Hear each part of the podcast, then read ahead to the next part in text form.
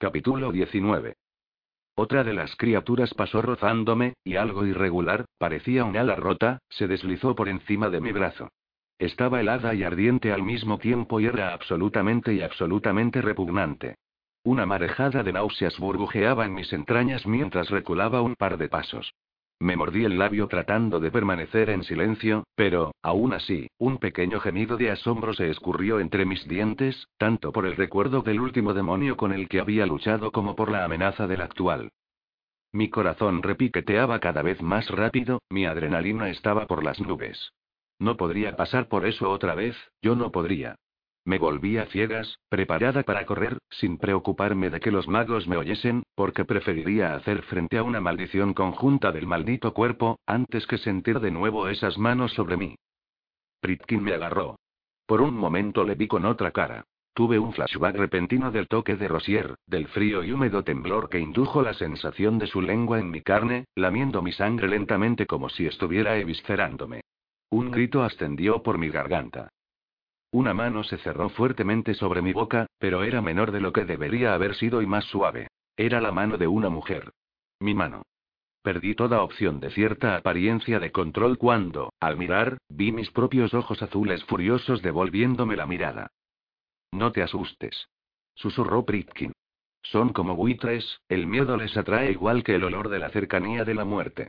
Solo les atraerás más rápido. ¿Cercanía de la muerte? Calla. Él miró a su alrededor y lanzó una maldición. ¿Dónde están? Desde tu cuerpo, no puedo ver bien. Sinceramente, no podía lamentar el hecho de que yo no estuviera teniendo ese problema, decidí histéricamente, cuando percibí otra cosa detenida frente a mi cara.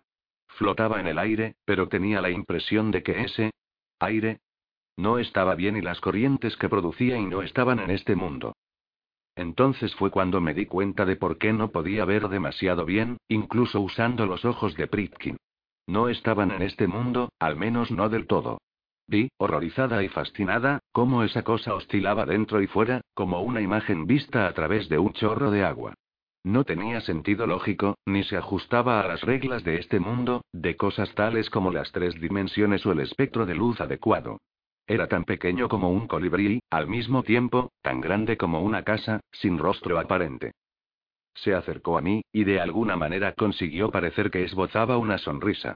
Grité y me tambaleé hacia atrás. Pritkin maldijo y arrojó algo, que no sé si por seguir mi línea de visión o por pura suerte, consiguió golpearlo de frente. El grito de eso resonó dentro de mi cabeza, un ensordecedor estruendo interminable que me envió trastabillando hasta caer de rodillas, mientras eso se retorcía, hervía y maldecía. De alguna manera, yo era capaz de entender lo que decía, sabía que me estaba maldiciendo, maldiciendo a Britkin en una docena de idiomas que yo no debía haber conocido, furioso porque este organismo aún vivía, todavía respiraba y aún me protegió de él.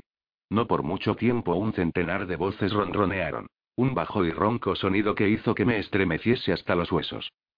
Y desapareció, como en un guiño.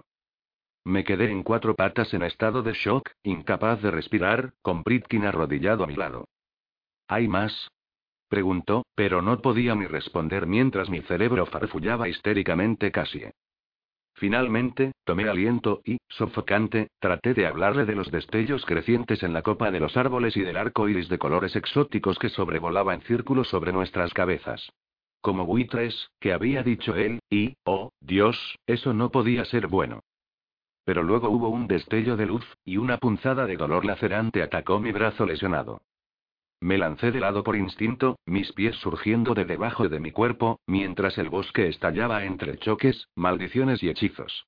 Una bandada de pájaros que se escondía de la lluvia, salió de la copa de los árboles, Pritkin maldijo y las cosas se pusieron feas rápidamente. Los magos nos habían alcanzado. Parece que me veían como la principal amenaza, ya que tres de ellos se concentraron en mí, mientras que solo uno se molestó con Pritkin, lo que probablemente constituía uno de más teniendo en cuenta su estado, pero no había mucho que yo pudiera hacer al respecto.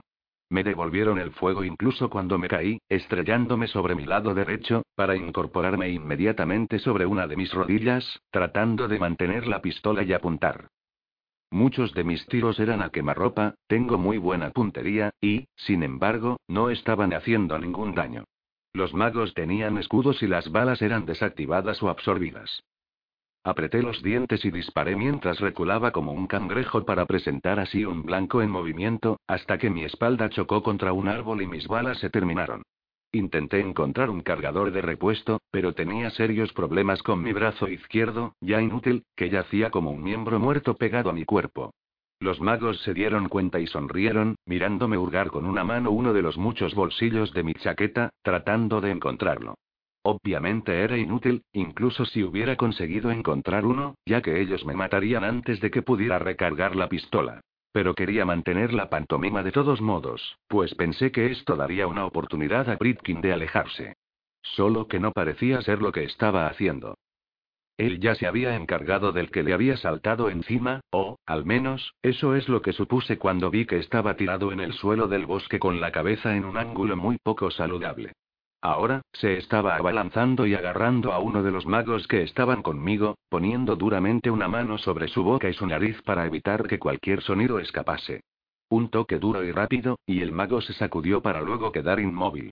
Pritkin se quedó inmóvil también, apretando al hombre contra su cuerpo. Esperó hasta que los magos dejaron caer sus escudos, preparándose para acabar conmigo. Luego giró y levantó el arma del hombre. Él había matado a dos de los atacantes antes de que el tercero se diese la vuelta. Este tenía una pistola y sus tiros rebotaron contra el cuerpo del mago que Pritkin mantenía sujeto contra su propio cuerpo, hasta que pudo pegarle un tiro en la cabeza. Esto consumió la última bala de Pritkin, y un mago que había sido lo suficientemente inteligente como para mantenerse a la espera en la sombra de los árboles, salió y lo sometió con una llave, para la cual no tuvo suficiente fuerza de resistir. Mi pistola estaba vacía y no era probable que pudiese hacer mucho en una pelea con una sola mano. La única ventaja que tenía era el hecho de que lo que estaba intentando hacer era tan estúpido que nadie se lo esperaría. Así que me fui derechita, gritando y saltando, hacia la espalda del mago que estaba intentando asfixiar a mi compañero.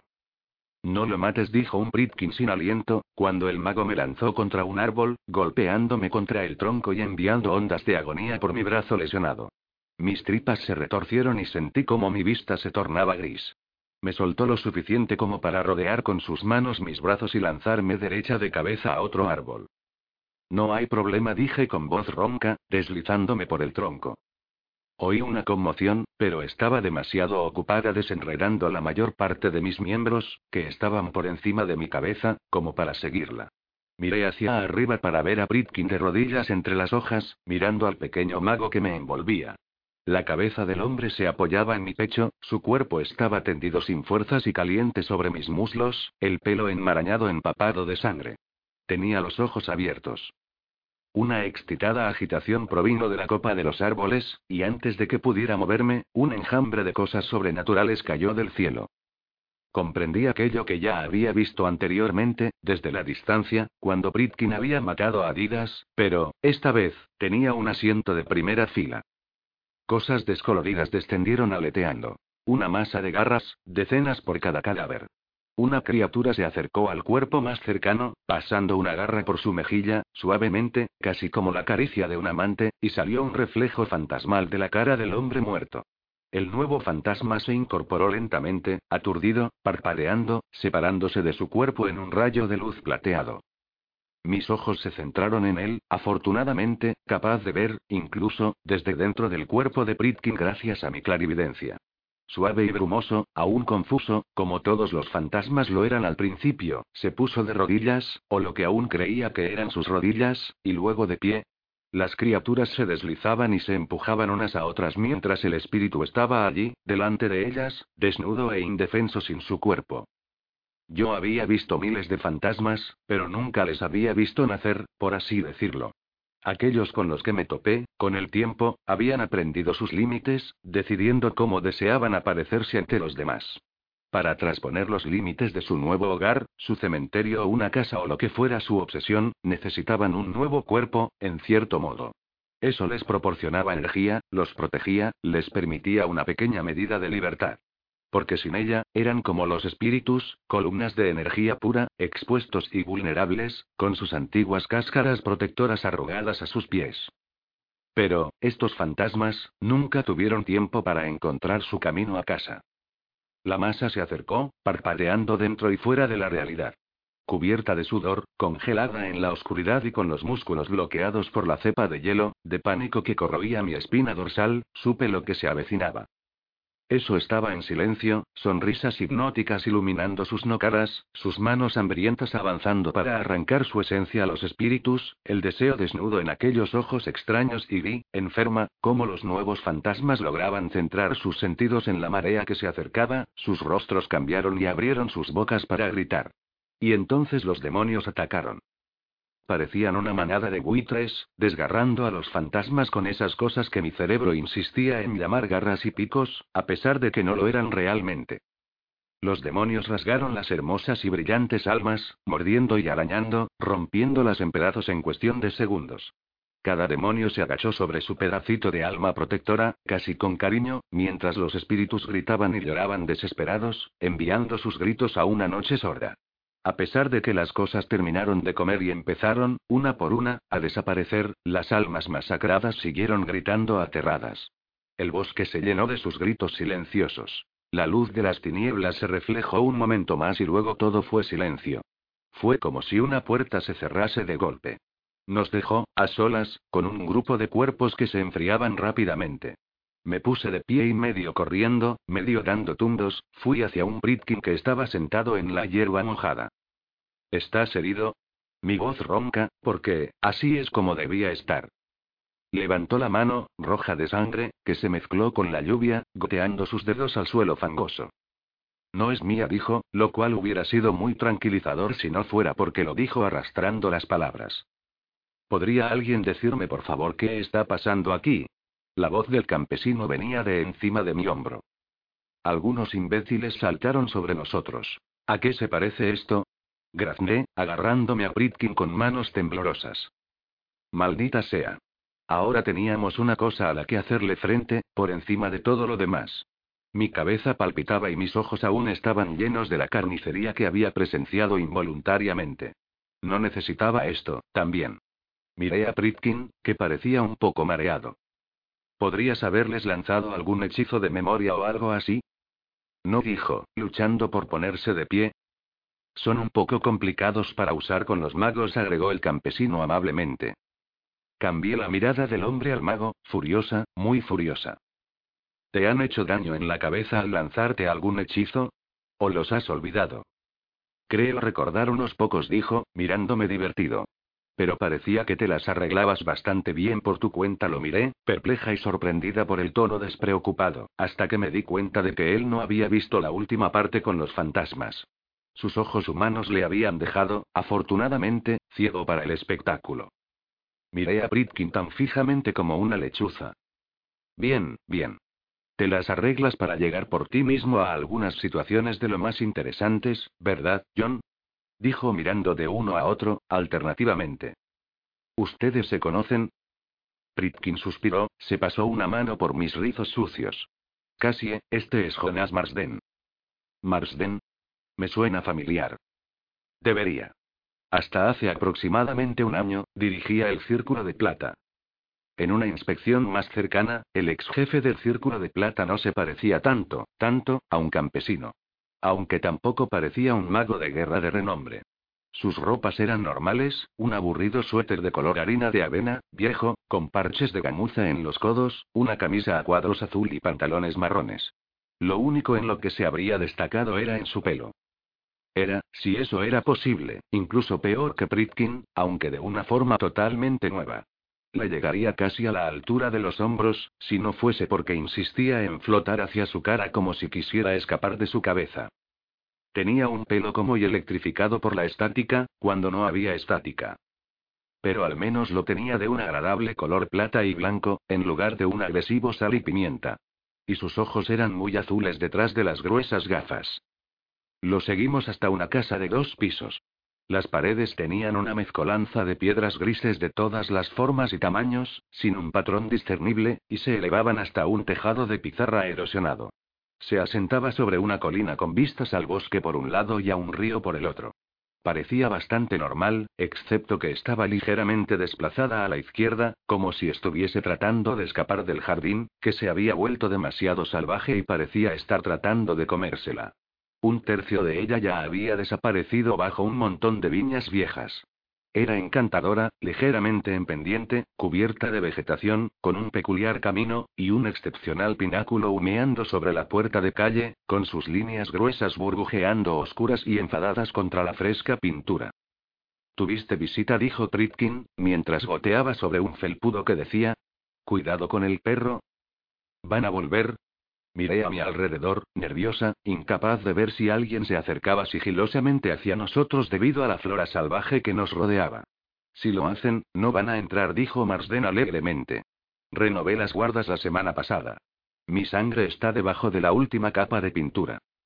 No encontré esta afirmación tan tranquilizadora como aparentemente pretendía ser, pero estaba demasiado cansada, mojada y enloquecida como para hacer un drama de ello. Me tropecé con el marco de la puerta según entraba, añadiendo otro golpe a la ya impresionante colección de Pritkin. Tenía los hombros muy anchos y yo todavía no me había ajustado a la forma en que este cuerpo se movía o al espacio que ocupaba. Aún más molestas fueron las sensaciones que surgieron cuando empezó a curar su cuerpo. Generalmente lo hacía casi tan rápido como un vampiro, pero había perdido mucha sangre en la lucha y el proceso parecía ser más lento. A lo largo de mi brazo izquierdo se percibía un extraño hormigueo, alfileres, agujas, cuchillos y como si algo se moviese por debajo. Me aflojé el torniquete improvisado que me había colocado, pero no pareció ayudar. Tenía los brazos cruzados para evitar que se desgarrase la piel. Marsden nos llevó a la cocina, que era enorme, con vigas de madera, pintura de color azafrán brillante y una chimenea de leña que la hacía parecer aún más acogedora. También tenía un perro. Eso no ayudó mucho con lo de ser acogedora.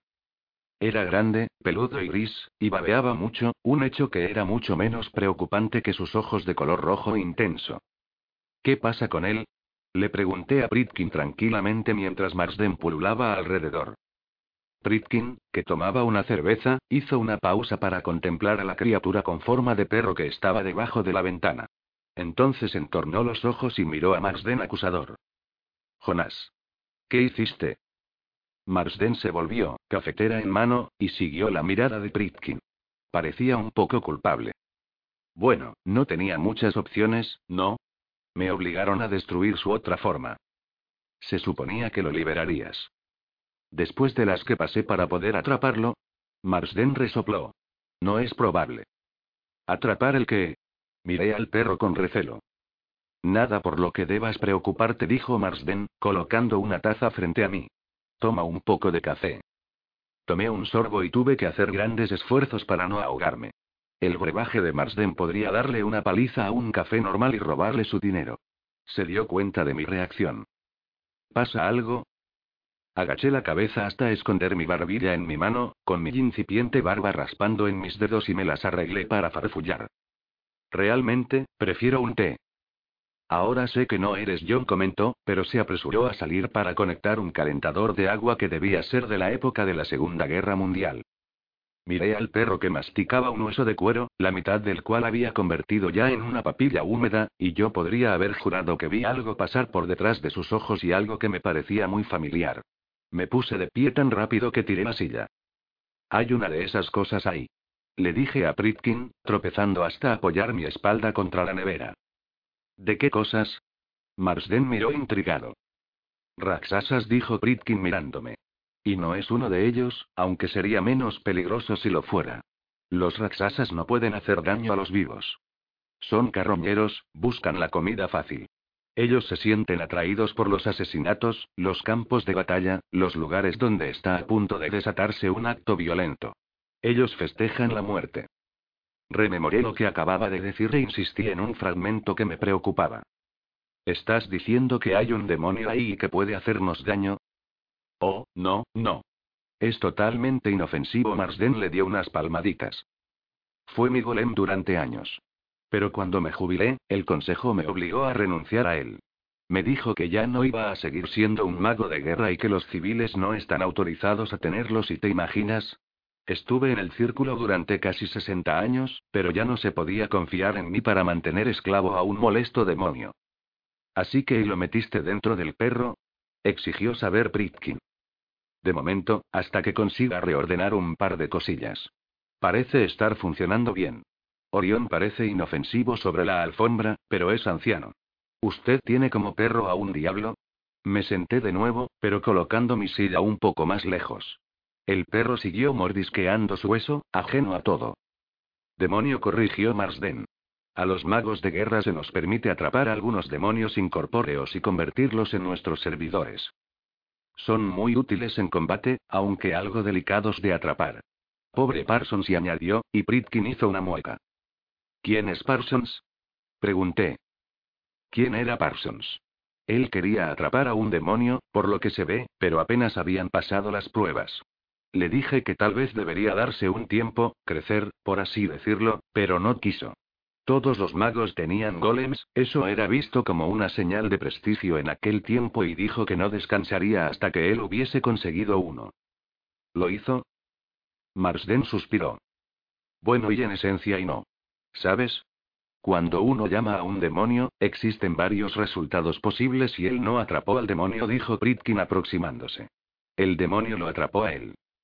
Él y yo nos miramos, serios, graves. No estaba segura de lo mucho o poco que había sido capaz de ver a través de mis ojos del ataque de los demonios, pero al parecer, había sido lo suficiente. O, tal vez, solo recordaba escenas similares.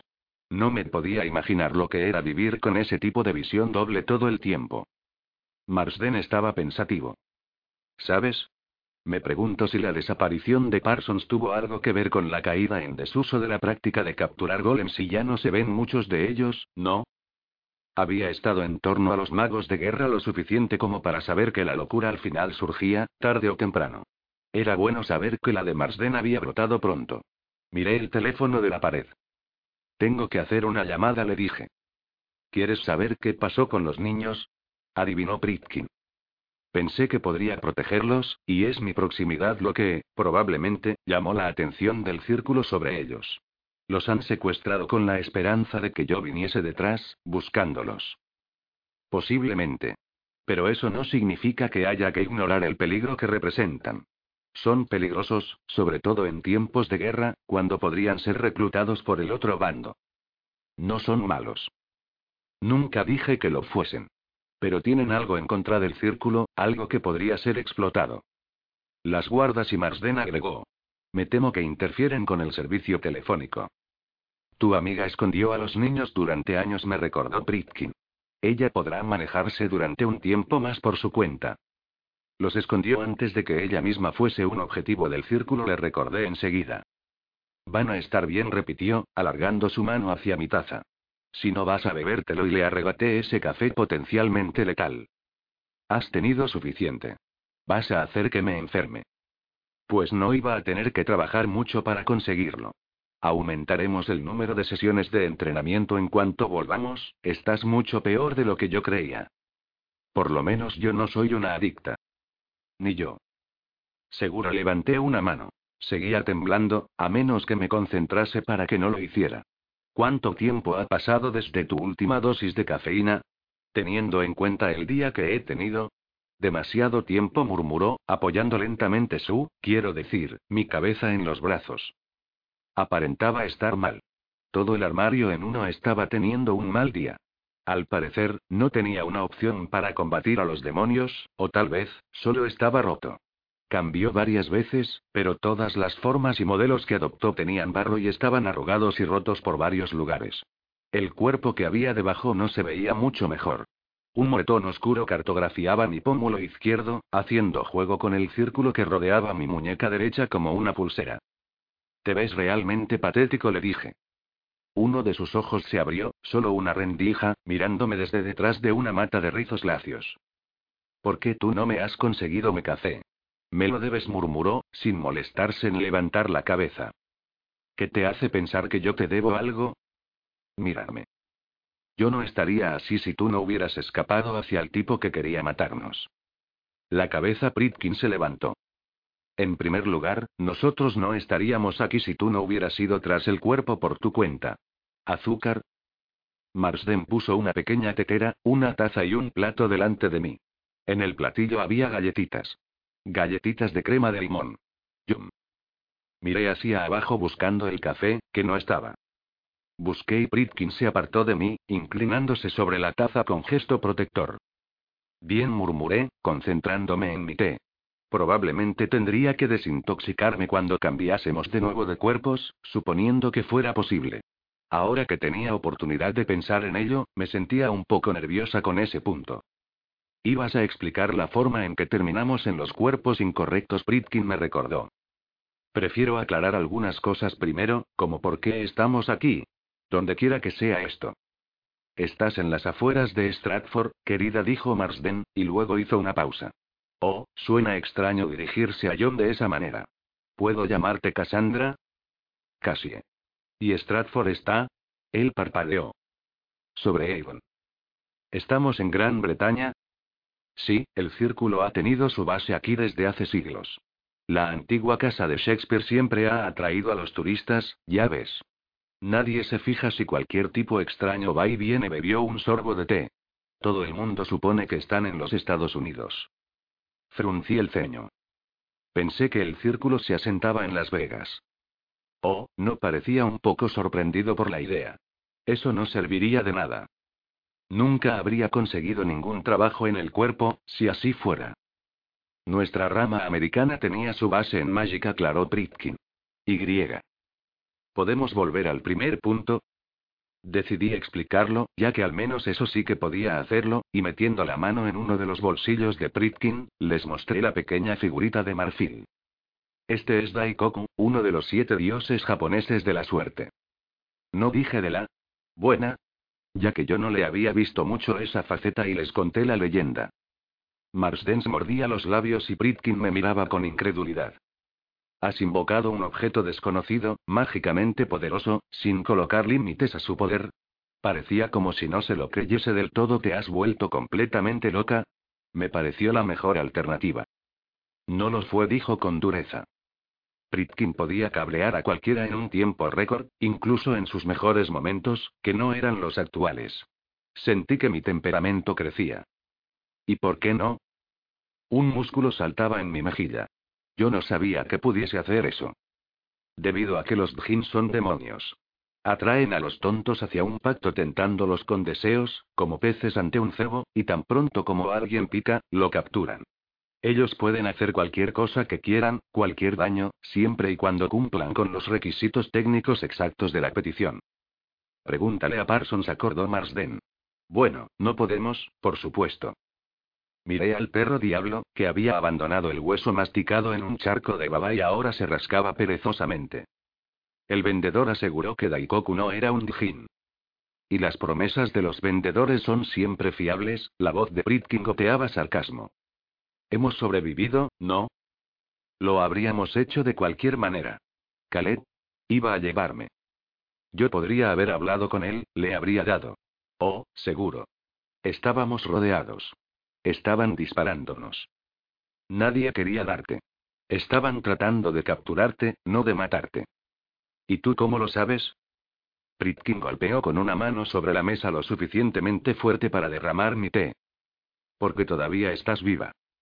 El dolor de cabeza de baja intensidad que tenía desde hace lo que parecía un centenar de años, estaba de regreso como una venganza. El ser capturada por el círculo podría ser una sentencia de muerte para mí, le recordé sombría. Ella podría tener razón, John dijo Marsden. Había estado mirando de uno a otro, como en un partido de tenis. Por eso la convoqué. ¿Convocar? La palabra no tenía sentido. ¿Usted puede convocar a los fantasmas o a los demonios? Y a las pitías sacó una pequeña cadena de su camisa. Tenía un amuleto de oro pequeño. ¿Cómo? Un viejo truco dijo, empujando el plato de galletas hacia Pritkin, que las ignoró. Las titulares de tu oficio tienen la costumbre de estar en otra parte en los momentos cruciales, o debería decir en otro. ¿Cuándo? En cualquier caso, el círculo fabricó esto hace algunos siglos, como una forma de recurrir a las pitías en tiempos de emergencia. Una vez activado, te atraería hacia nosotros la próxima vez que intentases cambiar. Me quedé mirando la cosa con un poco de horror. Pero si usted puede hacer esto, ¿por qué no me atrajo al círculo hace siglos para ser juzgada? Porque soy un viejo tonto que lo había extraviado, además de otras cosas, después de ser obligado a dejar mi cargo, respondió inocentemente. Me capturó cuando salté. No. El encanto solo te trajo cuando lo intentaste. Casi nos mató. Tonterías. John estaba contigo. Y yo no sabía que iba a ser atacado en el momento en que llegaran, ¿o no? Hice una pausa, tenía que ordenar mis pensamientos un poco. Siempre había creído que los magos iban tras de mí. Todos ellos. Pero ellos nos atacaron. Sin duda pensaron que éramos aliados. Pero, ¿quiénes eran ellos? No conozco a la mayoría, dijo Marsden, pero su líder era un ex mago de guerra llamado Jenkins. Fue repudiado por tocar el violín financiero hace algunos años, NDT. Mafioso. Se convirtió en un asesino a sueldo y tuvo un gran éxito. Nunca lo pudimos atrapar. El hombre que yo persigo, dijo Pritkin escuetamente. Así que Adidas tenía un nombre. ¿Por qué quiso matarte? Le pregunté a Marsden. Debido a que Saunders lo contrató, por supuesto. Incluso ahora, él podría tener dificultades para persuadir a alguien del cuerpo de que me matase. Tienes un gran número de enemigos, Jonas protestó Pritkin. Jenkins entre ellos. No podemos simplemente suponer. No seas ingenuo, John. Si pudiera, Saunders me encerraría y tiraría la llave, pero le da miedo un juicio, pues eso me daría una plataforma pública, y no quiere eso. Él prefiere clasificar mis denuncias como las divagaciones de un viejo amargado mientras espera que sus hombres acaben conmigo. Saunders. ¿Estás hablando del señor protector? Le pregunté, tratando de dar algún sentido a esto. Marsden asintió. ¿Pero por qué quiere el líder del círculo enviar asesinos tras de ti? Por ti, querida. Ni siquiera te conocía. ¿Conoces a Peter Tremaine? Lo liberaste ayer de las celdas de Magic. Y él vino directamente a mí. Parece que descubrió la verdad acerca de las actividades reales del Señor Poderoso hace seis meses. ¿Qué actividades? Pero fue encerrado por un cargo inventado para mantenerlo tranquilo. Ahora que está fuera, está tan decidido como yo a descubrir la verdad y darla a conocer. Y está convencido de que puedes ayudar a nuestra causa. Él me miró, todo mejillas rosadas y ojos sonrientes, y sentí que mi estómago caía en picada. ¿Qué causa? Pregunté con temor. Él parpadeó, y las gruesas gafas hacían parecer sus llorosos ojos azules enormes. Oh. Aún no te lo he dicho. Estamos planeando un golpe de Estado. Capítulo 20. Miré al viejo chiflado, sin habla. No es que no le creyera. Claramente, no estaba bromeando. Es solo que no podía imaginar a alguien sugerir el suicidio en un tono tan brillante y alegre. Nadie acuerdo, eso es. Debería haber sabido que el antiguo líder del círculo tendría una dosis extra de loco. Yo no sé lo que habría dicho si Pritkin no hubiese tenido ese momento para hacer frente a la planta en la mesa. Después de la lucha, terminó con la cabeza entre las rodillas y yo agachada a su lado, pasando una mano lentamente arriba y abajo por su columna. ¿Vas a estar enfermo? No dijo indignado. Y entonces prontamente lo estuvo. Oh, Dios mío. Se preocupó Marsden mientras sostenía la cabeza de Pritkin. Hubiera pensado, ambos están cansados después de toda la emoción. Podemos hablar de esto mañana. No, si tengo, comencé, y Pritkin me dio una patada. Quiero decir, sí, mañana. Después de algunas limpiezas generales, Marsden nos llevó a una gran habitación en la parte superior de la escalera. Hay toallas en el baño, y voy a buscar algo de ropa. Midió el tamaño del cuerpo de Pritkin de forma pensativa. Cogeré un par de cosas en la ciudad hoy, pero eres menor de lo que esperaba. Sin embargo, haremos que funcione. Me tragué un comentario. Él no parecía encontrar la idea de hacer compras, para su víctima de intento de secuestro totalmente extraña. Pero discutir con un loco era una pérdida de tiempo. Por no mencionar que estábamos atrapados con su hospitalidad hasta que pudiera averiguar cómo conseguir quitar ese maldito hechizo. O conseguir que el teléfono funcionara. O conseguir un compañero con más energía que un mosquito anoréxico. ¿Dónde está el mío? Pregunté después de que Pritkin se derrumbara sobre la cama. Parecía que ya estaba dormido, a pesar del camión de cafeína. ¿Perdón? preguntó Marsden cortésmente. Mi habitación aclaré. Me miró. O parecía un poco perplejo. Oh, sí, sí, por supuesto. Bueno, supongo que podría ponerte, pero vamos a necesitar sábanas limpias.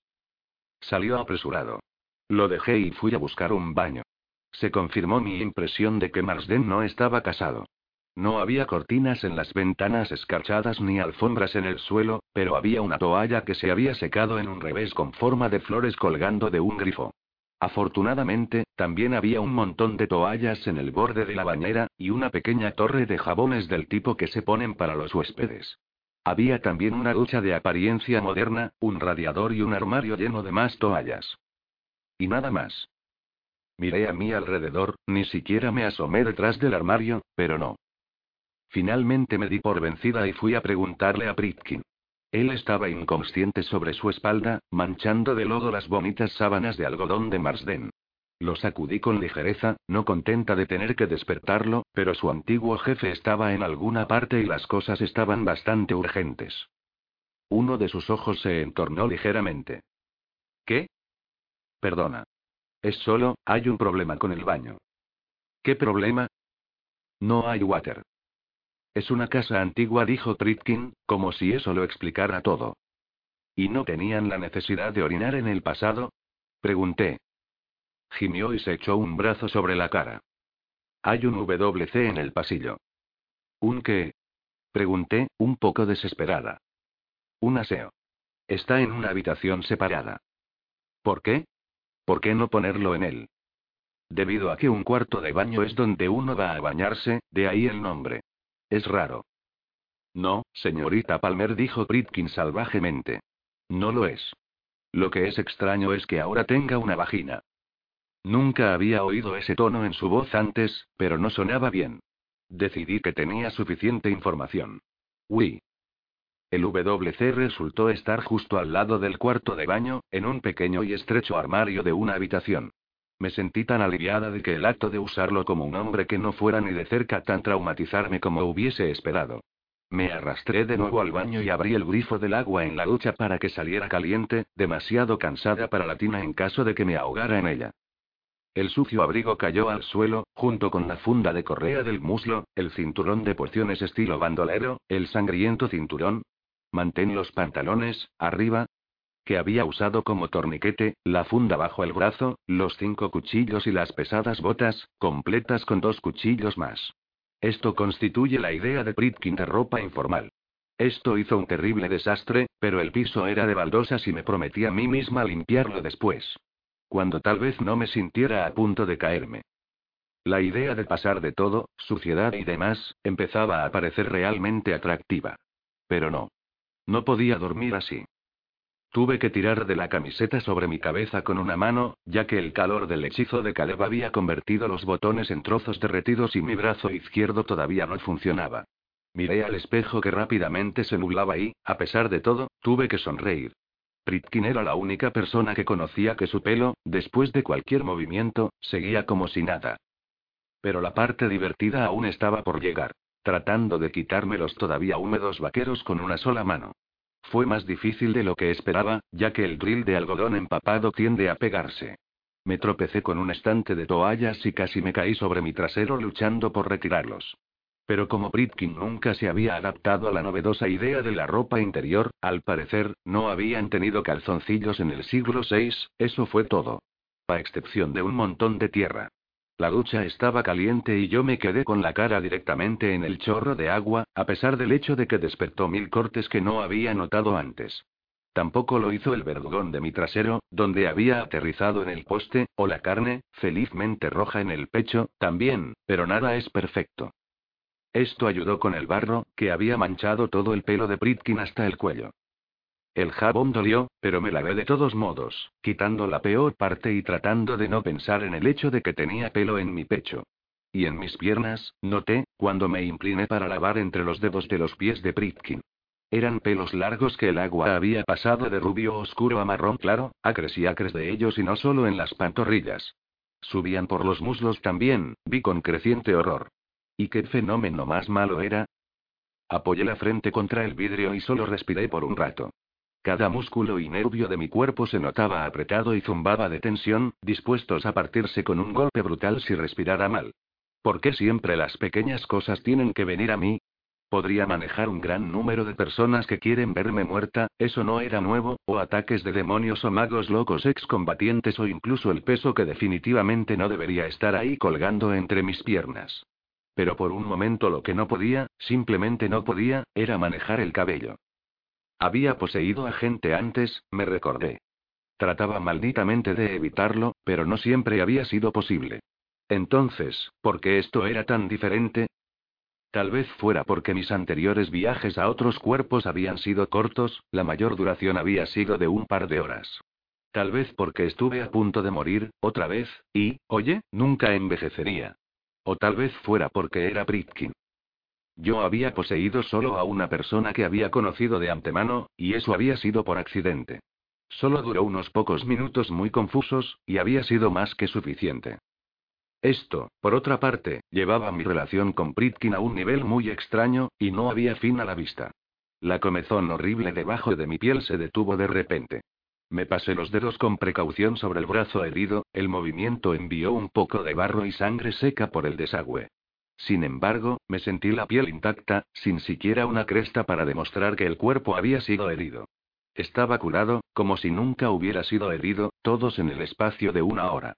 Parecía que había ventajas de tener un padre demonio. Por supuesto, hubo un inconveniente. Era algo por lo que había estado haciendo un poco de lectura últimamente. Las cuentas de edad eran irregulares y, a menudo contradictorias, por no hablar de haber sido bordado en vergüenza por todos los escritores que habían oído la historia.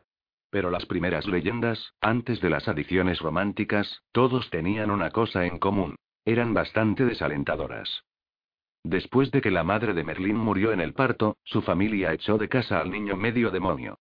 De alguna manera, sobrevivió de todas formas, convirtiéndose en una curiosidad local que vivía sola en el bosque. Algunos dijeron que era un loco, otros un profeta, otros en voz baja que era un asistente de un poder insólito, cuya magia humana se vio reforzada por la sangre del demonio. Ninguno había pensado a especular acerca de lo que había sido crecer solo, rechazado y considerado como un capricho de la naturaleza. Y después había sido la temporada en el infierno. Pritkin una vez me dijo que, aunque cientos de años habían pasado aquí en la Tierra mientras él estaba fuera, se sentía como si hubiera estado fuera solo una década.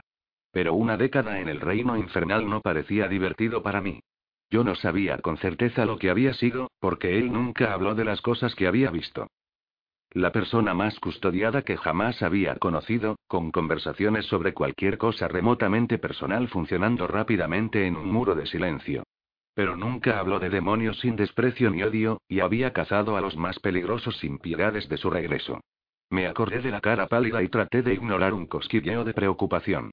Pritkin había crecido con los acontecimientos imposibles como una forma de vida y por lo general lo tomaba con calma, pero esto era diferente. Antes de haberme conocido, la posesión era algo que había asociado solo con los demonios más poderosos.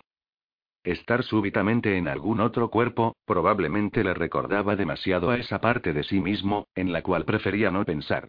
Me pregunté cuál iba a ser su reacción mañana, sin asesinos o el agotamiento que atenuara los efectos. ¿Por qué no se me ocurría que iba a ser bueno? Después de un rato, la oscuridad detrás de mis párpados y el agua caliente golpeando mi piel aliviaron un poco de la tensión de un día que, incluso para mis estándares, había sido un asco. Yo estaba casi en calma de nuevo, o lo más cerca que iba a estar en este cuerpo, cuando un fantasma asomó la cabeza por la puerta de la ducha. Grité y salté hacia atrás, y mi pie se resbaló en un trozo de jabón. Terminé en el trasero de Pritkin, jadeando, mirando a Billy y Joe. ¿Qué diablos? Mis pensamientos son exactamente iguales. Me arrastré, haciendo una mueca, con el grifo que se retorcía y enviando un chorro de agua caliente sobre mí. Salté de la ducha, mordiendo mis labios, sofocando un grito, y agarré una toalla. ¿Qué estás haciendo aquí? Tú primero. Porque he estado buscándote durante horas y cuando finalmente te encuentro, ¿qué me encuentro? Lamento que hayas tenido un mal día, le dijo con saña, dándome palmaditas en la carne roja. Maldita sea, eso había dolido. No es tan malo como va a ser cuando vuelvas. La gente se asustó. Franoy se le dijo a todos que el círculo te tiene, así que el Senado exigió tu regreso y, por supuesto, el círculo dijo que se fueran al demonio. Cuando me fui, ese vampiro tuyo estaba amenazando con atacar a Saunders si no te dejaba libre. ¿Por qué? El Senado sabe dónde estoy. Tienen un rastro de mí. Sí, y eso les dijo que estás con el viejo jefe del círculo. Sentí la sangre salir de mi cara. ¿Le han mencionado eso a alguien? ¿A Saunders, por ejemplo? ¿Es eso un problema? Si el círculo se entera de que estoy hablando con Marsden, olvidémonos de llegar a cualquier tipo de acuerdo. Sí. Porque eso parece tan probable de todos modos. ¿Puedes averiguar si han dicho algo? Es importante. Puedo intentarlo. Realmente necesito esto, Billy. Hay una especie de lucha interna de poder en curso y no quiero quedar atrapada en medio de ella. Tengo bastantes problemas. Puedo ver eso. Hablando de ello, en caso de que no mueras pegada a una de las células del círculo, Tammy dijo que trataras de recordar que un grupo de niños siguen desaparecidos. Y que Alfred no tiene licencia de conducir. Lo sé. Dile que volveré en cuanto pueda. Y eso será. Eso depende. Entre otras cosas, Marsden tiene un amuleto en una cuerda alrededor de su cuello. Lo utilizó para traerme aquí. Y si no lo consigues, él lo puede utilizar para traerte de regreso. Correcto. Entonces, puedes. Billy sacudió la cabeza, antes incluso de que terminara. De ninguna manera, Cass. Tuve que usar una gran cantidad de energía para encontrarte. No puedo hacer nada en este estado. Ahora, si hubiera un empate. No eres el único que está agotado, le dije, mirando a la puerta. Efectivamente, había un pequeño montón de ropa cuidadosamente doblada allí. Voy a dormir un poco y comer un buen desayuno y tú puedes tener un empate entonces. Billy no respondió. Me volví para cerrar la puerta y verlo mirando la masa espumosa en mis manos. No hice caso de la sonrisa que se iba extendiendo lentamente en su rostro por el resultado del viaje de compras de Marsden. Supongo que no esperaba que trajera a un amigo, porque todas las cosas que eran para el cuerpo ya no las tenía. Ninguno de los encajes, volantes o cosas iban a encajar en mi nueva forma, incluso si hubiera estado dispuesta a arriesgarme a la ira de Pritkin. Me detuve en el fondo de un par de pijamas. Eran las mejores para escoger, de algodón de color azul claro con solo un poco de encaje alrededor de los tobillos. Pero incluso esto no funcionaría. Pritkin tenía demasiados músculos en las piernas. Si el mago te ve en esas, va a golpear tu trasero, dijo Billy alegremente. Esperó un instante. Por supuesto, ahora que lo pienso, él ya lo hace. Un dolor palpitante se había establecido debajo de mi ojo derecho. Billy. Solo vete. De acuerdo, de acuerdo, se rió. Ponte las bragas. No, espera, no puedes. Billy. Se desvaneció, sin dejar de reír. Me alegraba que alguien se estuviera divirtiendo. Decidí que estaba demasiado cansada para siquiera tratar de encontrar una solución al problema de la ropa, cubierta con una toalla alrededor de mí me fui a la cama. No fue difícil encontrar mi habitación asignada, Marsden había dejado la puerta abierta y la cama doblada dentro de la habitación al lado de la de Pritkin. Golpeé las frescas sábanas y dejé de preocuparme por estar en una habitación extraña en la casa de un extraño. El cuarto de baño podría ser anticuado, pero el colchón era de primera categoría. Me estiré, disfrutando de la manera en que llevaba mi peso, como cada músculo de mi cuerpo se iba poco a poco desvaneciendo hasta quedarme dormida sin que mi cerebro pudiera recordarme todas las cosas por las que había que preocuparse. Me vi sola en medio del campo, con colinas que se extendían hasta el horizonte por todos lados. Yo llevaba una funda simple en blanco y parecía feliz y despreocupada. Estaba brillante y soleado, y una inclinación suave de brisa pasaba sobre la hierba, jugando con el dobladillo de mi vestido. Sin previo aviso, las nubes se precipitaron desde todas las direcciones, estrangulando el día. Sus partes inferiores estaban hinchadas y con moretones de color rojo, inundando la tierra con una luz infernal de un horizonte a otro. La tormenta gimió y comenzó a llover, pero las gotas tenían el mismo matiz rojizo de las nubes. Y junto con un rayo en el aire, era un sabor ácido con un trasfondo oscuro de dulzura. Una cascada de sangre espesa y roja rodó hacia abajo, como los restos de un matadero, salpicando mi piel, mi pelo, mi camisa de lino claro, antes de correr en riachuelos por mi cuerpo. Se empapó el vestido y se agruparon bajo mis pies, empapando la tierra hasta que se suavizó, y comenzó a hundirse. Y todavía la lluvia llegó, vertiéndose en la tierra, y ampliando la fisura hasta que no me veía más, porque me había tragado entera. La marea roja no se detuvo allí, sino que se extendió hacia afuera en todas direcciones, como el agua ondulante por una piedra lanzada. Y donde un momento antes había estado la vida abundante, verde, exuberante y llena de salud, solo había polvo y decadencia, todo marchito y tan quieto. Me desperté en un charco de luz verde enfermiza, luz de la luna filtrada a través de las viñas que cubrían la única ventana. Me quedé allí con mi corazón martillando en mi pecho, y tratando de decirme a mí misma que había sido una pesadilla. Mi subconsciente nunca había sido sutil. Pero no había tenido el sabor de un sueño, ni siquiera de una pesadilla. Había tenido visiones suficientes para saber cuando me golpeaban entre los ojos. Algo estaba mal. Mentalmente rodé mis ojos mientras trataba de calmar mi rápida respiración. Por supuesto que algo estaba mal. El círculo estaba tratando de matarme, yo había dejado a Tammy abajo, solo había sido testigo de un bosque lleno de monstruos y, oh sí. Estaba en el cuerpo equivocado. Sería más sorprendente si algo salía bien. Pero de alguna manera, la letanía de mis problemas no sonaban muy bien. Ninguno estaba emparejado en las visiones apocalípticas que mi poder siguió mostrándome. Un Las Vegas muerto, una autopista abandonada que se volvía cementerio, y ahora una escena de destrucción conmigo en el centro. Me estremecí en el calor de la pequeña habitación de repente claustrofóbica, mareada y media enferma con demasiados remolinos de emociones. Desde la destrucción de Magic, había sentido como una tormenta se estaba construyendo. Algo detrás de las escenas que no podía ver, y no lograba entender, pero algo importante, no obstante. Algo vital. Me di la vuelta a un lado mirando la oscuridad. Esta última visión había sido la más inquietante de todas. Debido a que parecía estar diciendo que la destrucción comenzaba conmigo. Yo no había convocado a la tormenta de sangre, pero estaba centrada en mí, casi como si me estuvieran usando para difundir la ola de muerte. Era mi poder tratando de advertirme que el círculo conseguiría matarme, que habíamos perdido la guerra. Sin duda, ello explica la devastación. Si perdíamos, yo no me hacía ilusiones acerca de lo que Apolo iba a hacer. La comunidad mágica ha sido la causa directa de su destierro, no era probable que dejara a cualquiera de nosotros vivo para hacerlo una segunda vez.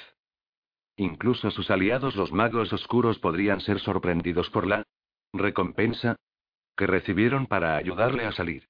Me dejé caer sobre la espalda, frustrada como el infierno.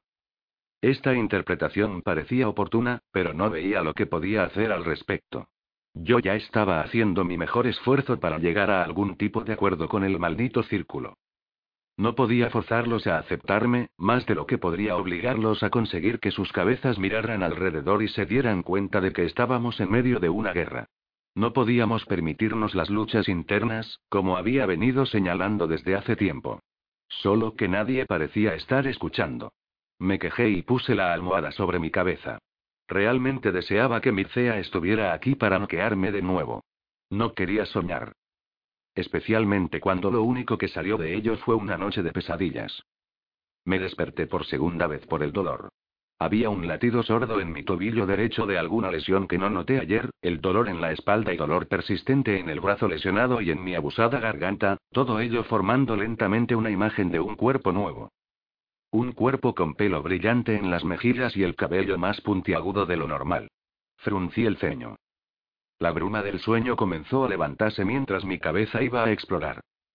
Se encontró con el pecho de un hombre, duro y musculoso, una escalera de costillas, el abdomen y un reborde, me desperté sobresaltada con un fuerte suspiro de puro pánico. Capturando mi garganta, amenazando con ahogarme, y por un momento, no podía pensar en nada. Toda esta experiencia era tan extraña para mi cerebro destrozado. Porque había un montón de cosas extrañas que me ocurrían a mí, pero nunca había despertado como otra persona. Yo miraba por la ventana, tragando el aire, esperando a que mi pulso dejara el territorio de ataque cardíaco. Los vidrios no hacían mucho para bloquear la vista más allá, un banco de nubes bajas rodaban sin descanso por el cielo. Por lo menos es negro, pensé, ya que empezó a gotear. Pasé unos minutos acostada, viendo las hipnóticas gotas por el cristal de la ventana. Estaba lloviendo, pero ya era de día. ¿Cuál era el viejo refrán? Eso significaba que el diablo estaba golpeando a su esposa. O tal vez solo quería a su perro de vuelta. Si yo no miraba mi cuerpo, estaba bien. La cama era cálida y confortable, bien lavada con ropa de cama y almohadas de plumas. Era muy tentador para regresar a dormir, para olvidarse de todo por un rato, para olvidarse de Pritkin. Debido a que iba a esperarme para solucionar nuestro problema. ¿Cómo? La verdad era que simplemente no tenía ni idea. Pero si era de día, Billy estaría de vuelta pronto. Tuve que luchar para conseguir levantarme. Me concentré en mi lenta respiración, las costillas en movimiento, en inflar los pulmones, diciéndome que la mayoría de las cosas eran lo mismo, la mayoría de las cosas eran familiares. Un órgano es un órgano, después de todo. Dos brazos, dos piernas, una cabeza. No hay mucha diferencia, la verdad. Lo estaba haciendo bastante bien hasta que miré hacia abajo la longitud de mi nueva forma encontrando un algo no tan pequeño que no era el mismo en absoluto. Me apresuré hacia atrás hasta que me golpeé con la cabecera, pero por supuesto, mi más reciente problema vino, también. Me quedé mirándolo en una especie de pregunta de terror, pero no desaparecía. Solo se mantuvo airosamente, obviamente contento de dar la bienvenida al nuevo día. ¿Y ahora qué? Un codazo rápido para tratar de empujarlo hacia abajo solo había hecho que se volviera a levantar. Lo intenté de nuevo, empezando a sentirme un poco frenética, y lo mantuve. Estaba caliente y duro bajo mi mano, como si no hubiera sábana. Me hizo notar otras cosas que estaban evidentemente mal, como los pechos que eran planos y ya no cambiaban con cada respiración, como la alfombra de pelo que pasaba por encima de mi abdomen, como los cabellos rubios en el parche del muslo que se habían salido de la sábana. A pesar de mi pequeño problema, este cuerpo no se sentía más o menos normal. Había sido más fácil pasarlo por alto la noche anterior, cuando había estado tan cansada que había sido asombroso. Pero ahora me di cuenta de cosas, como la corriente de electricidad que corría por debajo de mi piel nueva, laminada y caliente y muy molesta, me hacía sudar y temblar. De repente, todo fue emocionante, desde el suave beso de las sábanas hasta el vago cosquilleo del aire filtrándose por el viejo cristal de la ventana.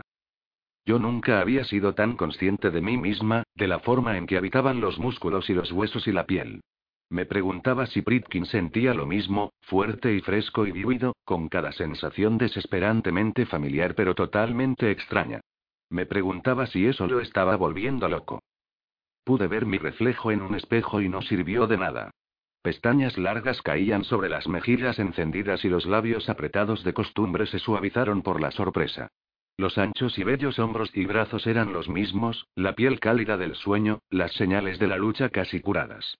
Había solo unos pocos problemas, las líneas rojas para contrastar con la crema y oro. Mis dedos se deslizaban por la barba llegando a lo largo de la mandíbula al bien despellejado hueco justo detrás de su oreja, y en su cabello. Él tenía lindas manos, los dedos romos y callosos, las uñas recortadas redondas y cortadas sin sentido. Él había sido fuerte, pensé, un escalofrío de conciencia pasó a través de mí. Y la carne en palma de mi mano dio un vuelco.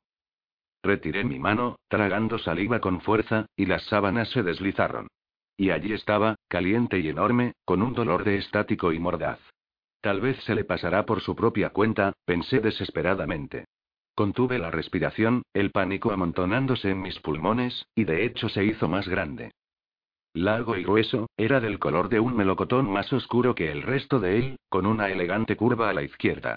Voy a tener que recordarme decirle a Britkin que tiene un bonito pene, pensé histéricamente, y empujé una almohada sobre él. Alguien llamó a la puerta. Miré, horrorizada, y tiré de la sábana justo antes de que mi propia cara con el ceño fruncido se asomara por la grieta. ¿Te importa? Le pregunté un poco estridente. Desayuno, dijo Britkin en breve. Se dio cuenta de mi expresión. ¿Qué pasa? Nada. Me gustaría un poco de intimidad. Estás en mi cuerpo. La privacidad se fue por la ventana, en este punto. Entró, haciendo caso omiso de la mirada que le envía su perfectamente compuesta. El viaje de compras de Marsden debería haber incluido la ropa de día, porque Britkin tenía un buen par de capris de color khaki y una camiseta con cordón amarillo. Necesito ropa, también le recordé, con la esperanza de que fuera a buscar algo. Marsden ha enviado estos. Estos son suyos, debería funcionar bastante bien por el momento, dijo, dejando caer un paquete sobre una mesa junto a un pequeño sillón. Y luego se sentó. ¿Qué estás haciendo? Tenemos que hablar. ¿Ahora? ¿Por qué no ahora? Yo, no me he dado ducha todavía, le dije sin convicción, y después se me ocurrió. Duchas frías. Eso es lo que los muchachos hacían ante este tipo de problemas, ¿verdad? Había lluvia anoche. Vístete. Tenemos que hablar antes de ver a Jonás. Cruzó mis piernas, muy a gusto, una sandalía de tiras colgando de un pie pálido. Me había preparado para enojarme, amargado, triste. Yo estaba teniendo dificultades con la impaciencia brusca de costumbre. Qué asco que la mayoría fuera la sensación de hundimiento de que Pritkin estaba manejando esto mejor que yo. Yo quiero otra ducha, le dije con calor. Me haría bien tomar otra ducha. ¿Qué te pasa? Exigió. Consiguiendo desplazar una perforadora mirada azul. No sabía que mis ojos podían verse así. Pero entonces, dudé que lo hicieran cuando yo estaba como residente. Y el hecho de que mis ojos vieran así realmente me molestó. ¿Qué pasa? ¿Qué pasa? Yo no tengo pechos. Y si tengo otras cosas que no quiero tener. ¿Qué diablos crees que está mal? Pensé que ayer estabas muy bien. Correr por mi vida tiende a invalidar otras cuestiones.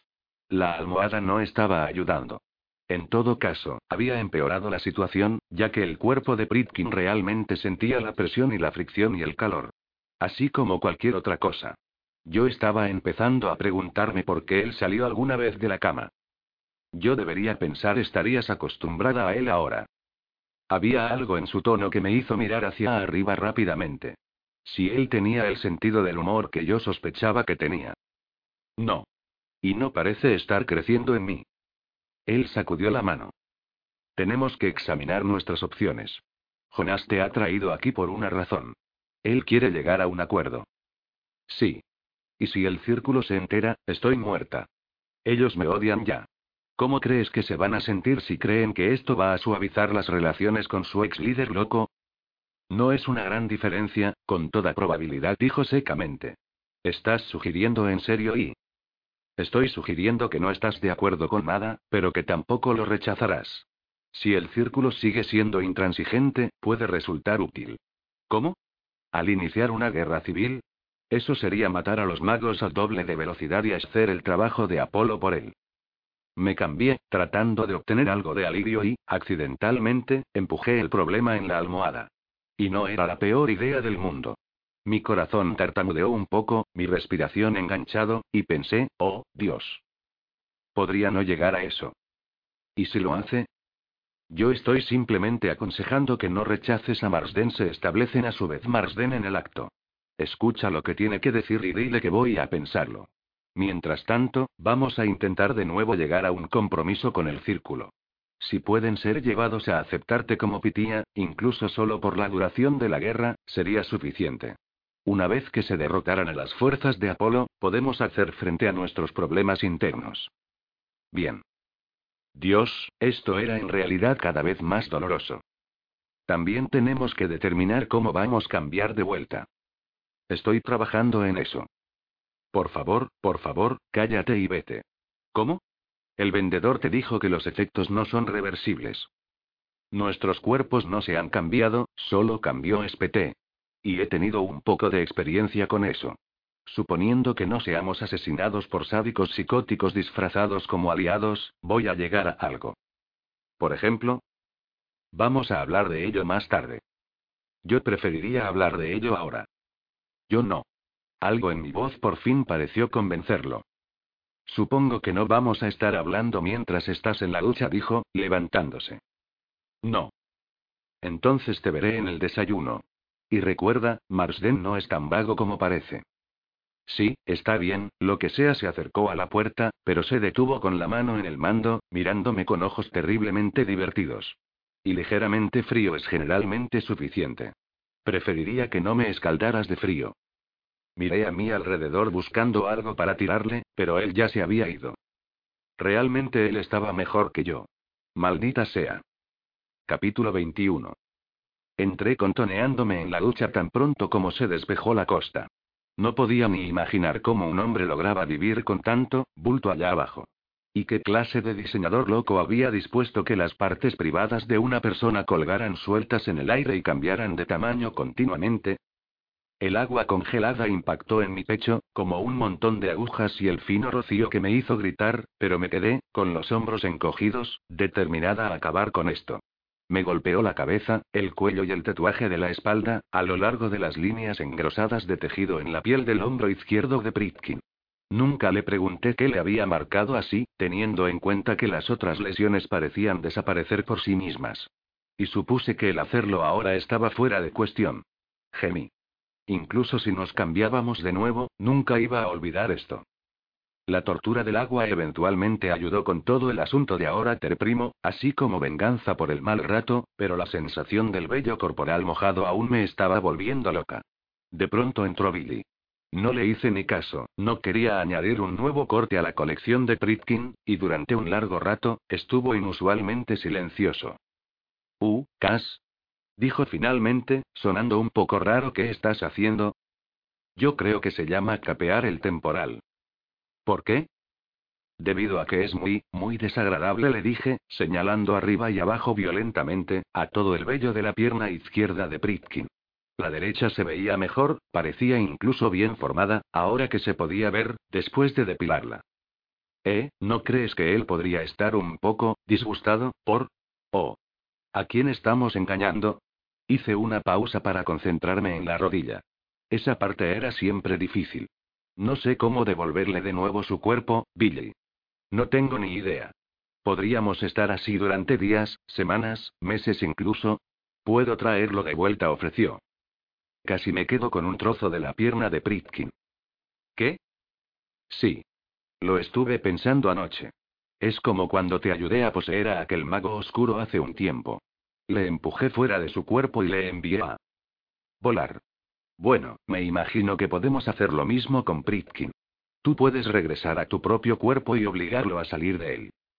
Lo sé, le dije, reanudando el trabajo.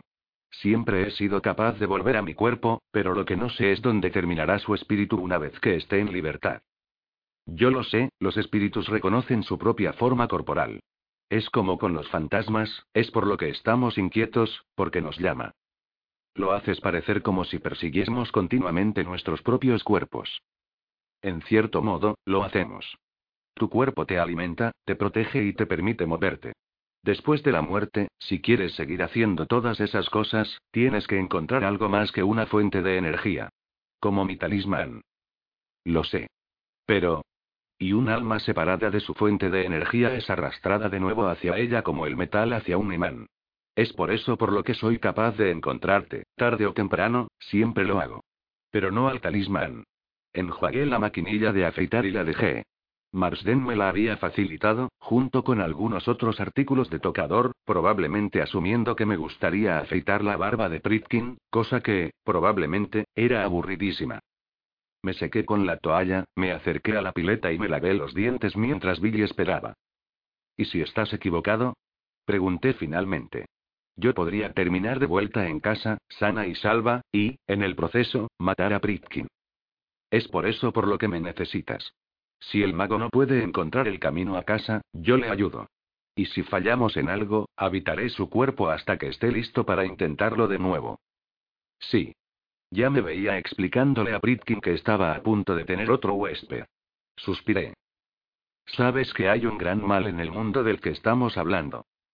Te digo que puedo hacerlo, dijo Billy tercamente. Me quedé en el fregadero con las manos apoyadas en la encimera. Sonreí mientras reflexionaba, mis ojos verdes prestados mirando esperanzados. Simplemente no podría ser tan fácil. ¿O sí? Podemos tratar de hacerlo, le dije con la voz entrecortada. Dios. Estar de vuelta en mi propio cuerpo. De repente parecía que cualquier otro problema que pudiese tener era superable, si era capaz de tener éxito solo en esto. ¿Y el Senado? Le pregunté, ¿se mencionó dónde estaba yo cuando acusaron a Marsden? No lo sé. Es un manicomio con un mago de guerra en su centro.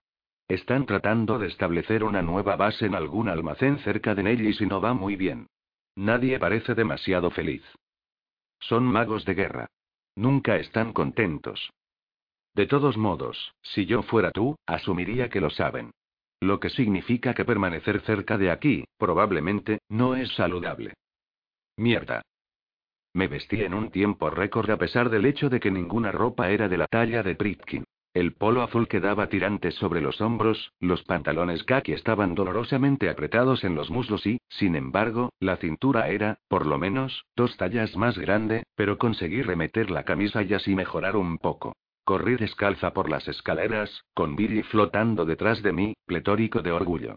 Tenía una gran deuda con él por esto. Los encontré en la cocina. Marsden estaba junto a la estufa, friendo salchichas en una sartén, mientras que Pritkin leía un periódico. El título sensacionalista proclamaba que era el Cristal Gazing, que yo no sabía que existiese aquí.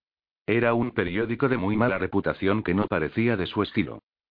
Billy dice que el círculo sabe que estoy aquí. Puede que tenga más visitantes pronto, le dije a Marsden. Buenos días, casi su pelo normalmente electrocutado parecía hoy más esponjoso de lo habitual, como un halo brillante alrededor de su cabeza. Era algo impresionante. ¿Qué te gustaría para el desayuno? Voy a omitir este paso. Tenemos que salir de aquí. Las guardas se mantienen intactas, dijo plácidamente. Ahora, un nuevo o dos. Solamente una tostada le dije, con la esperanza de desayunar rápidamente, yo no tenía su confianza en las guardas. Vas a tomar dos huevos, un plato de embutidos, setas, patatas y pan tostado, apostilló Pritkin. No puedo comer todo eso. Puedes si quieres. Puedes morir de hambre en tu cuerpo, pero no tienes por qué hacerlo en el mío. Yo no me muero de hambre en mí, balbuceé, mientras miraba su plato. Tenía todo lo que le había dado en la lista a Marsden, además de una porción de lo que parecían frijoles horneados. Y un bote entero de café a un lado pensé que eras un tipo sano. Hay que comer más, dijo Tritkin, dando un mordisco de algo que parecía contener un poco de todo. Casi me corté con tus amóplatos esta mañana. No hice caso de eso. No tenemos tiempo para desayunar de todos modos. El círculo podría estar de camino hacia aquí, ahora. Lo dudo, dijo Marsden, mirando despreocupadamente. Si Saunders cree que estamos negociando, esperará a que acudamos a él y se preparará en consecuencia. No estamos negociando. Tú me trajiste aquí contra mi voluntad. Estoy seguro de que no tendrás dificultades para explicárselo al círculo, dijo el muy ladino. Pritkin levantó la vista, frunciendo el ceño. Estamos siendo engañados, señalé. Sí, pero no por él. Pritkin empujó el papel hacia mí y el titular me hizo olvidar todo lo demás. El oscuro pasado de Cassandra Palmer sabíamos que era solo cuestión de tiempo, dijo mientras yo se lo arrancaba de las manos. ¿Titía o simuladora? Mientras que la sucesora de la recientemente fallecida señora Femonoe aún no se ha anunciado oficialmente, fuentes internas del Círculo de Plata alegan que el poder puede haber ido a la oscura y no iniciada Cassandra Palmer. Si es verdad, esto sería un desastre, dijo una alta fuente que pidió no ser identificada. Su experiencia habla por sí misma, de hecho sí.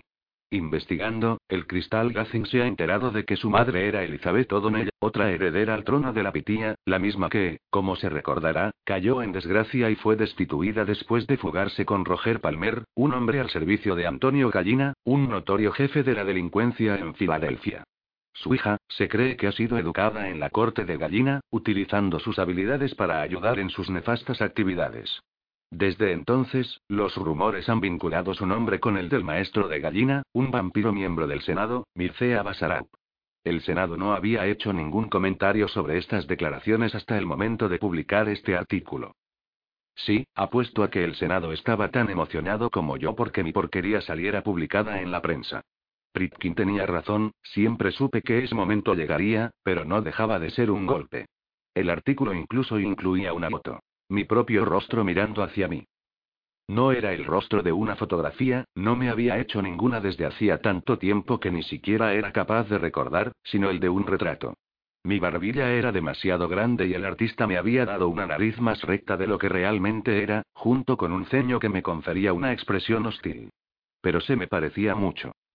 Me senté porque mis rodillas se sentían un poco débiles. ¿Cómo iba a ir a cualquier parte, a hacer cualquier cosa ahora?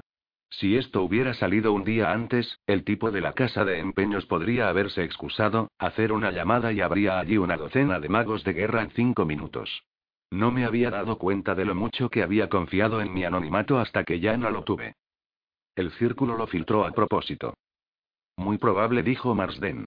Es un procedimiento estándar antes de tomar medidas que puedan ser recibidas negativamente. Una especie de relaciones públicas de suscripción preferente, si se quiere. La medida en la que están tratando de preparar a la gente para mi asesinato. Él me miró, sus ojos azules de repente agudizados. Es por eso por lo que me necesitas, querida. Suspiré. Explícame eso. Saunders ganó las últimas elecciones al retratarme como un viejo chocho, que había dejado ya muy atrás sus mejores momentos, pero que era demasiado terco como para dejar el cargo. Prometió un círculo revitalizado, cambio, prosperidad, lo que no mencionó es que la prosperidad de todo iría directamente a él. ¿Qué estás diciendo? Pritkin estaba inclinado sobre la mesa, una mirada de halcón fija en Marsden. Ha estado robando, y de manera muy inteligente, demasiado, desde que asumió el cargo. Aumentó la tasa de los diezmos de todos nosotros y se embolsó la diferencia. Eso es imposible. Alguien se habría dado cuenta. Alguien se dio cuenta y lo encerró en una de las celdas de Magic. Hay un comité de supervisión que estaba compuesto por los compinches de Saunders. Una de las primeras cosas que hizo después de su elección fue limpiar la casa. Las únicas personas en posiciones de autoridad hoy en día son aquellas que tienen interés en mantenerle allí. ¿Te das cuenta de que no tengo ni idea de qué estás hablando, verdad? Le pregunté. ¿Has visto el tatuaje que nuestros magos usan? Preguntó Marsden, subiéndose la manga. No. Pritkin no lo tiene, no fuera a creer que yo se lo había perdido. Marsden tendió su brazo. Es un círculo de plata, por razones obvias. Se utiliza para conectar parte de nuestra energía en un fondo común, para apoyar las cosas que requieren un esfuerzo universal. Es el conjuro de Artemisa, explicó Pritkin. Está bien, ¿y ahora? Se supone que el drenaje de poder tiene un máximo del 2% de nuestra magia y no más.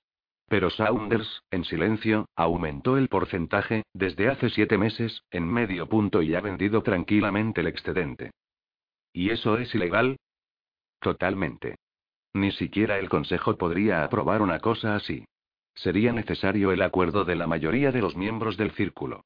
Y para eso, necesitaría una razón mejor que llenar sus propios bolsillos. Un 0,5% adicional no parece suficiente como para correr ese tipo de riesgo, protesté. Marsden elevó una ceja blanca, espesa. Se veía como una oruga que se arrastra sobre la frente. Por el poder de un solo mago de guerra, tal vez no. Pero por un cuarto de millón de magos. ¿Un cuarto de millón? Ese es el número aproximado de magos de guerra actualmente en servicio. Me senté en mi silla. Está bien. Eso es un montón de poder. Nunca me había dado cuenta exactamente de lo fuerte que era el círculo. Ese porcentaje puede significar la diferencia entre la vida y la muerte de un mago en el campo de batalla, dijo Pritkin. Es peor que eso, dijo Marsden. Dejando de lado la rentabilidad, Saunders ha deformado la política entera. Debería haber confirmado a esta muchacha hace semanas. En su lugar, hace que el círculo salga a cazarla, cuando debería estar luchando en una guerra, porque tiene miedo de lo que ella sabe o de lo que pronto descubrirá gracias a su clarividencia. ¿Pero qué pasa con la clarividencia de Agnes? Le pregunté, ella todavía era pitía cuando empezó esto. Ella era también frágil y estaba enferma, y preocupada tratando de localizar a la heredera que tanta falta le hacía. La corte de la pitía entera estaba empeñada en esta tarea, nada más, y le dejó un mínimo atisbo de oportunidad, que él tomó. Y que quiso mantener, adivinó Pritkin. Sí. Tener una pitía sobre la que no ejercería ninguna influencia una vez llegase al poder, no solo significaría el final de su rentable negocio, sino que probablemente, ella acabaría desenmascarándole. Eso explicaría por qué él no estaba esperando reunirse, dije, sintiéndome enfermo. Una precaución razonable. Una clarividente es mucho más probable que vea la verdad cuando le confrontas cara a cara. ¿Qué estás planeando hacer? preguntó Pritkin macabramente. Llamarlo, por supuesto. Jonás. Es la única manera posible, John. Podría ir a publicarlo con mi evidencia, pero Saunders controla los periódicos y tiene una fuerte conexión en el Consejo. Las historias sería silenciada y yo también, o sería congelado en un calabozo como el pobre de Petero más permanentemente, dado el ejemplo de anoche. Miré de aquí para allá entre ellos dos. ¿Cuál es el reto? Es una vieja ley pero nunca ha sido anulada. Si un miembro del Consejo Gobernante cree que el señor protector es corrupto o peligrosamente incompetente, puede llamarlo. Y el hecho de que perdí la última elección no niega mi cita con el Consejo. Aún me queda un mes de mi último plazo, e intento usarlo. No entiendo. Dije mientras él colocaba una tetera cerca de mi codo. ¿Desafiarlo cómo? A un duelo, dijo Pritkin rígidamente. Marsden asintió. Si él pierde, el círculo estará sin un líder, y la ley dice que en ese caso el miembro más antiguo del Consejo tendrá el poder hasta el momento en que algo como una elección pueda realizarse. Y ese sería yo. Asumiendo que ganes, indicó Pritkin. Marsden se encogió de hombros. Sí, pero déjame preocuparme por eso. Todo lo que quiero que Cassandra haga es llevarme a él. Y al regreso, yo personalmente veré para que ella sea confirmada como la pitía. Y vas a conseguir que el círculo me acepte. Así nada más dije. Él se encogió de hombros. No está realmente en ellos aceptarte o rechazarte. Ellos parecen pensar de otro modo. HMM. Sí. Pero es difícil mantener ese caso cuando no tienen nada que ver con la selección actual. El poder elige a la pitía. Siempre ha sido así, y todavía tengo que verlo elegir pobremente tiró el borde del periodicucho de escándalos con un dedo. A pesar de tu experiencia, vino a ti. Y ahí termina. No. Termina cuando ellos me maten y esperen que eso continúe con alguien agradable, dócil e iniciado al que Saunders puedan controlar. Nada de eso sucederá una vez que yo vuelva al poder, dijo tranquilamente. Deslizó un plato delante de mí un momento más tarde, y de hecho se veía muy bien. Las patatas estaban doradas hasta tener un crujiente perfecto y las salchichas estaban aún chisporroteando. Me atarragué. ¿Qué crees que puedo hacer? Pregunté entre bocados. Saunders raramente va a algún sitio en público, me dijo, llenando un plato y uniéndose a nosotros. Y cuando lo hace, está tan bien protegido que no puedo acercarme a él. Se detuvo para tomar un sorbo de un café muy cargado. La seguridad ha sido maximizada debido a la guerra, y su ubicación es un secreto bien resguardado. No mañana, pensé, tomando cucharadas de patatas. Saunders estaría en la recepción para los cónsules, esperando verme. Y podría conseguir meter a Marsden. La pregunta era, ¿debería? Sabía que Mircea estaba tramando algo o habría estado de acuerdo con tener otra reunión con Saunders. Pero parecía que más probablemente Saunders estaba planeando algo también, y no creo que fuera algo que me gustaría. Si alguien me hubiera dicho ayer que en serio había sido considerada como un golpe de Estado contra el líder del círculo, me habría reído. No me estaba riendo ahora. Pero tampoco estaba lista para unirme a un golpe de Estado. El problema no era solo que fuera algo de mente. Un obstáculo mucho más grave eran esas malditas visiones. Me tenían tan enloquecida que estaba dudando hacer algo en caso de que tomara la decisión equivocada. No era una nueva sensación. Había pasado el último mes aterrorizada de mi posición, segura de que ningún humano tendría esta clase de poder.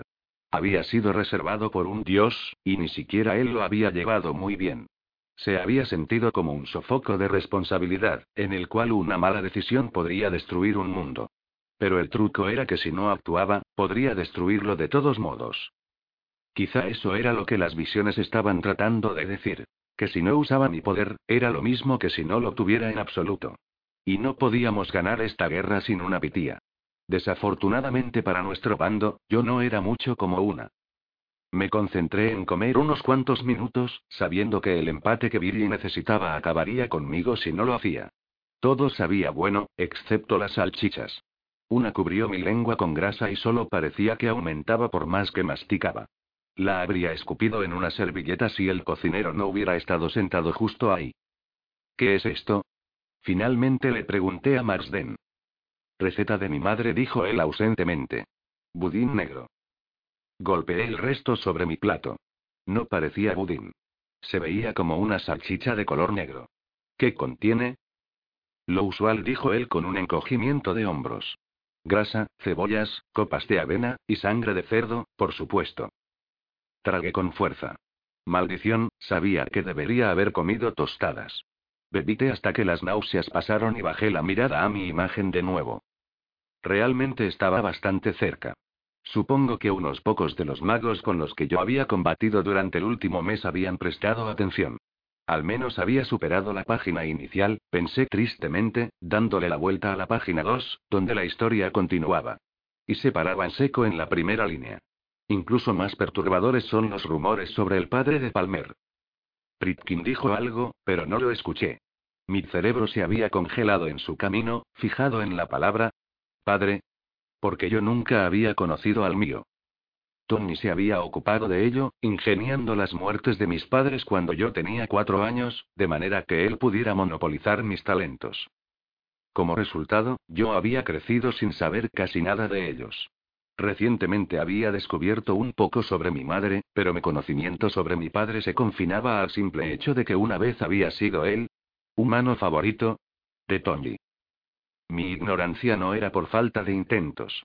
Le había preguntado a todo aquel que se me ocurrió, pero no sabían mucho o habían estado bajo las órdenes de Tony para no decir nada. Y ya que la mayoría de ellos eran sus vampiros, esas órdenes eran extremadamente difíciles de desobedecer. Me preguntaba ahora qué tanto lo habían intentado. Quizá había algo que incluso aquellos que estaban amigablemente a mi alrededor no habían querido que yo supiera. Nuestra fuente dentro del círculo confirmaba que Roger Palmer era de hecho Ragnar Palmer, el infame nigromante, mago negro, que, sin embargo, añoraba ser parte de la élite gobernante del círculo negro. Su repentina desaparición 30 años atrás se atribuye a la lucha interna entre la jerarquía oscura, posiblemente debido a un intento de Palmer de tomar el control completo por él mismo. Parece que Palmer no murió como se suponía, sino que en lugar de eso, continuó clandestinamente, cambió su nombre y se puso al servicio de otra criatura oscura hasta el momento en el que sus planes pudieran realizarse. Planes como que su hija se convirtiera en la pitía, cuando preguntara los pasos que el círculo estaba siguiendo para asegurarse de que a un candidato inadecuado y peligroso nunca le fuera permitido ganar el trono de la pitía, nuestra fuente solo diría que están investigando sus opciones. Mientras tanto, han ofrecido una substancial recompensa por información concerniente al paradero de Cassandra Palmer. Alguien que la viera estaba exhortado a llamar al círculo. Los nombres pueden mantenerse confidencialmente. Arrojé el periódico, disgustada. El cristal Gazing no es exactamente conocido por reportajes verídicos, pero este estaba extendiendo las cosas, incluso para tratarse de ellos. Los magos que Tony contrató no eran del Círculo Negro. La mayoría de ellos eran vagamente competentes para crear una guarda de protección o construir un hechizo básico. El Círculo Negro era la élite del inframundo mágico. Tenían mejores cosas que hacer que llevarle recados a un vampiro. Si van a extender rumores, dije furiosamente. Podrían al menos inventar unos decentes. Tú no sabías, había estado mirando a Marsden, pero el comentario no había venido de él. Le lancé un vistazo a Britkin e hice una reacción tardía. En lugar de lo raro de mirar su expresión en mi rostro, la verdad era algo bastante difícil de no ver. Ah, el cristal Gazin. Siempre incitando problemas de algún tipo. Yo lo compro por los crucigramas, dijo Marsden mientras Britkin miraba de uno a otro. Excelentes acrósticos dobles. Vi cuando tocó un punto vulnerable, cuando Britkin se dio cuenta de que había hecho lo que el artículo nunca podía haberme hecho creer. Con una simple mirada él había sacudido todos mis fundamentos. Recompuso sus rasgos, pero era demasiado tarde. Comparado con los vampiros que yo conocía, él era un pésimo mentiroso.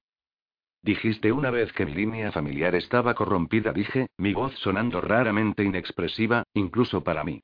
Pero pensé que te referías a mi madre. Sí, tu madre. Una mujer encantadora, dijo Marsden. ¿Me recuerdas a ella? Lo miré mientras él tranquilamente untaba mermelada en su tostada. ¿La conociste? Por supuesto. Ella siempre estaba en la corte de la pitía, en cualquier momento que tuve razones hacer una visita. ¿Y mi padre? La palabra sabía extraña en mi boca. ¿Es verdad? HMM. Oh, sí.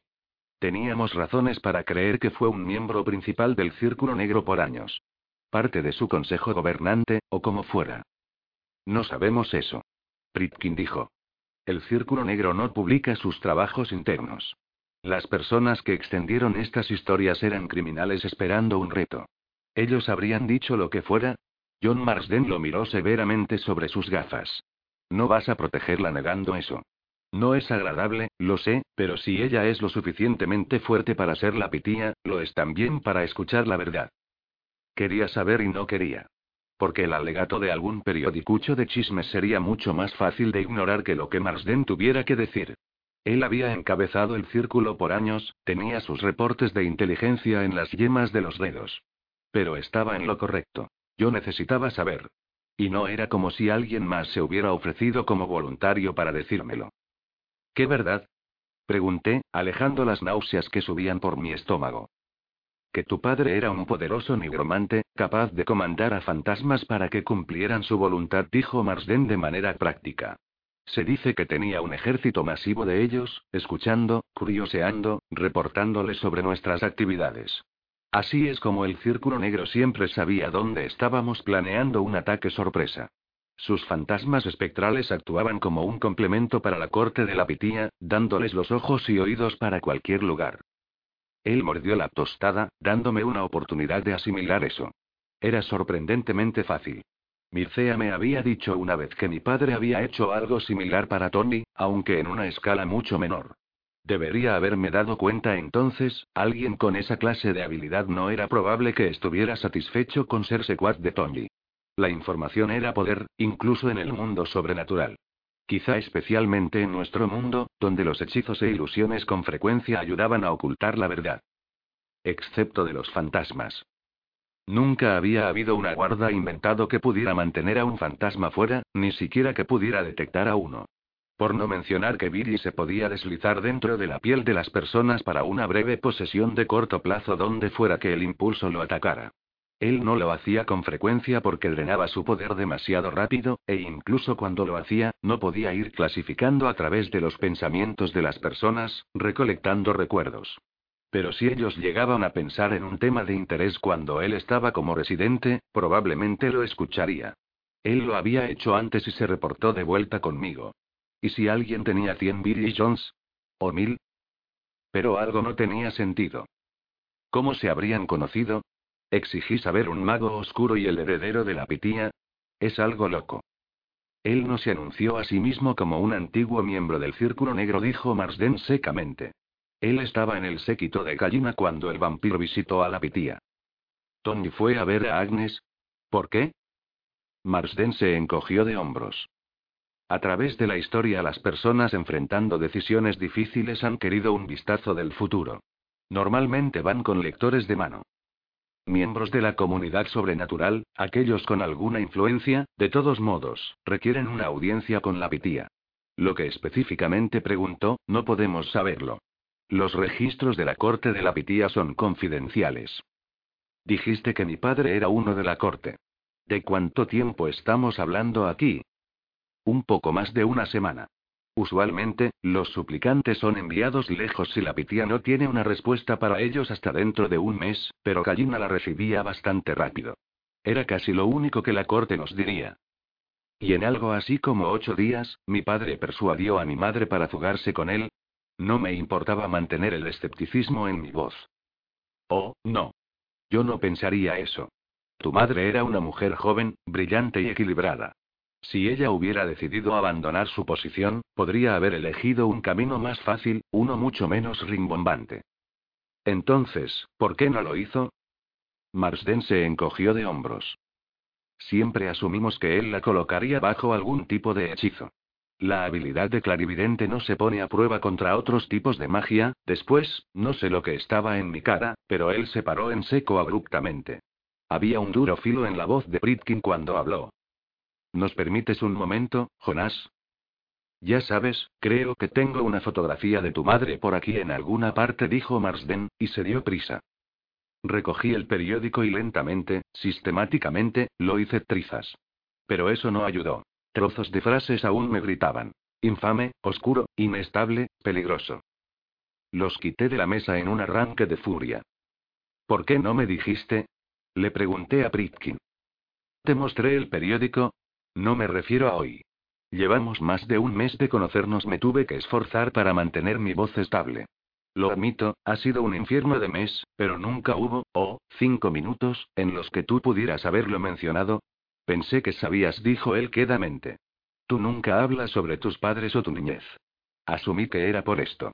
Y me dijiste recientemente que tenías razones para estar avergonzada de tu padre, de las cosas que él había hecho. Como uno de los secuaces de Tony. No cómo, cómo, ni siquiera podía pensar en las palabras.